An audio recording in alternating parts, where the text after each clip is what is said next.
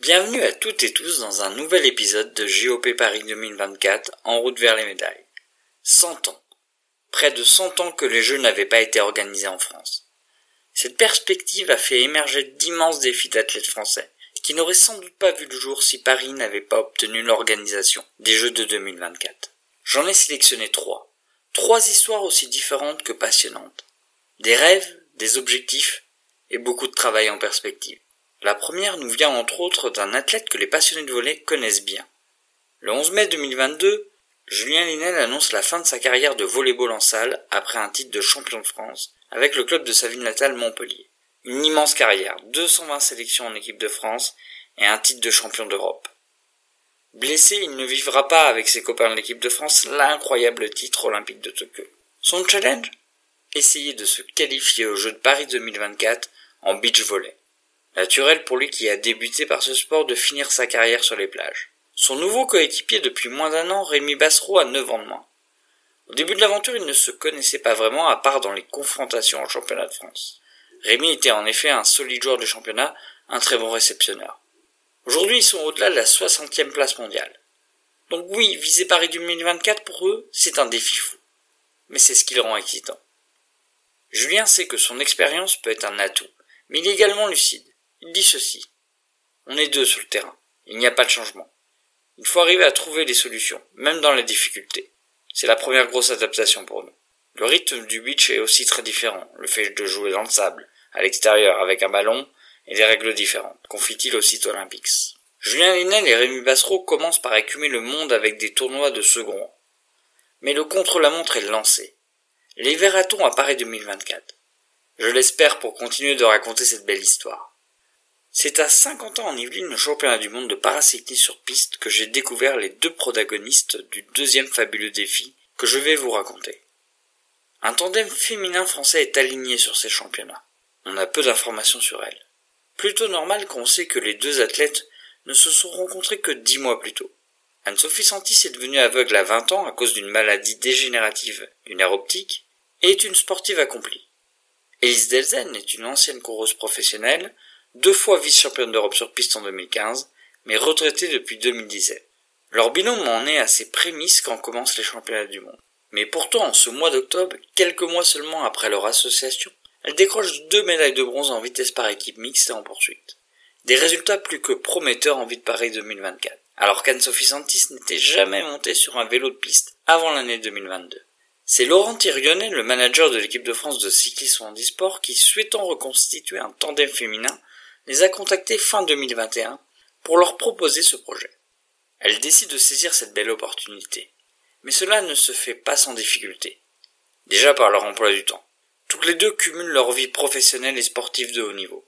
Anne-Sophie est kiné en hôpital pédiatrique, alors que Elise Delzen travaille à plein temps comme ingénieure. Ensuite par les conditions d'entraînement. Elise Delzen confie à l'équipe, après ses championnats du monde, je ne continuerai pas dans ces conditions. Il faut avoir conscience que depuis plusieurs semaines on s'entraîne le soir, dans le noir, avec des lampes avant et arrière. On s'arrête pour qu'Anso enfile un gilet jaune pour éviter de se faire écraser par les voitures. Que le lendemain matin on est sur la piste. C'est difficile physiquement et mentalement. Cette année, Anne-Sophie Santis, avec qui j'ai pu échanger, m'a confirmé que certaines choses avaient changé. Depuis leur performance au championnat du monde, elle bénéficie du statut de sportive de haut niveau et donc d'une convention d'aménagement d'emploi à hauteur de 69 jours disponibles pour Anne-Sophie, et d'une convention d'insertion professionnelle à hauteur de 75 jours pour Elise. Elles ont également intégré l'équipe cycliste Cofidis Handisport en tant que stagiaires pour cette année, qui les aide pour certains de leurs déplacements. Anne-Sophie confie également sentir qu'elles progressent énormément. Elles participeront à leur première étape de Coupe du Monde sur route dans quelques jours à Magnago en Italie. Elle précise aussi que ce projet est chronophage, mais que des émotions comme elle en a ressenti au championnat du monde en valent le coup. À propos de Paris 2024, elle préfère rester humble et vouloir se projeter étape par étape. Même si évidemment ce serait le point d'orgue de cette aventure qu'elle qualifie de magnifique expérience. En quittant Anne-Sophie et Elise, c'est ni plus ni moins qu'une championne et vice-championne olympique de planche à voile qu'on retrouve.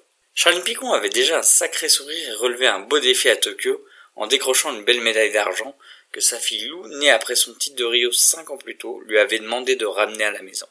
On savait déjà qu'on ne verrait pas Charline à Marseille pour tenter de décrocher une troisième médaille en planche à voile. Car cette épreuve tirait sa révérence à Tokyo pour laisser la place aux Jeux de 2024 à Foil. Pour vulgariser une planche à voile avec un feuille. La championne annonçait déjà à Tokyo qu'elle ne s'alignerait pas sur ce format. Les autres françaises avaient commencé à prendre de l'avance et il aurait fallu à Charline prendre pas mal de poids pour cette discipline. Cependant, au Japon, elle disait également avoir en tête un autre projet pour Paris 2024. Fin 2021, elle annonce se lancer en 49er en tant qu'équipière avec Sarah Steyert, skippeuse d'expérience sur ce type de bateau. Pas doute, c'est le plus gros défi de sa vie sportive.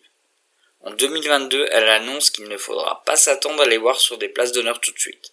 Après avoir galéré, elles ont tout de même enfin trouvé un entraîneur. Pour la première course de l'année 2023, au Trofeo Princesa Sofia Mallorca au Baléares, le ton change. C'est bien de la déception qu'exprime Charlie Picon après une 36e place en déclarant C'est la grosse douche froide car tous les voyants étaient au vert. Car désormais, il reste moins de 500 jours à Charline et à Sarah pour pouvoir relever leur défi fou à Marseille 2024. Nous suivrons donc avec attention la passionnante route de ces trois duos vers Paris 2024. Au fait, Teddy Tomgo, champion du monde de triple saut, mais reconverti entraîneur depuis plusieurs années, vient d'annoncer son retour à la compétition en vue des Jeux de Paris 2024.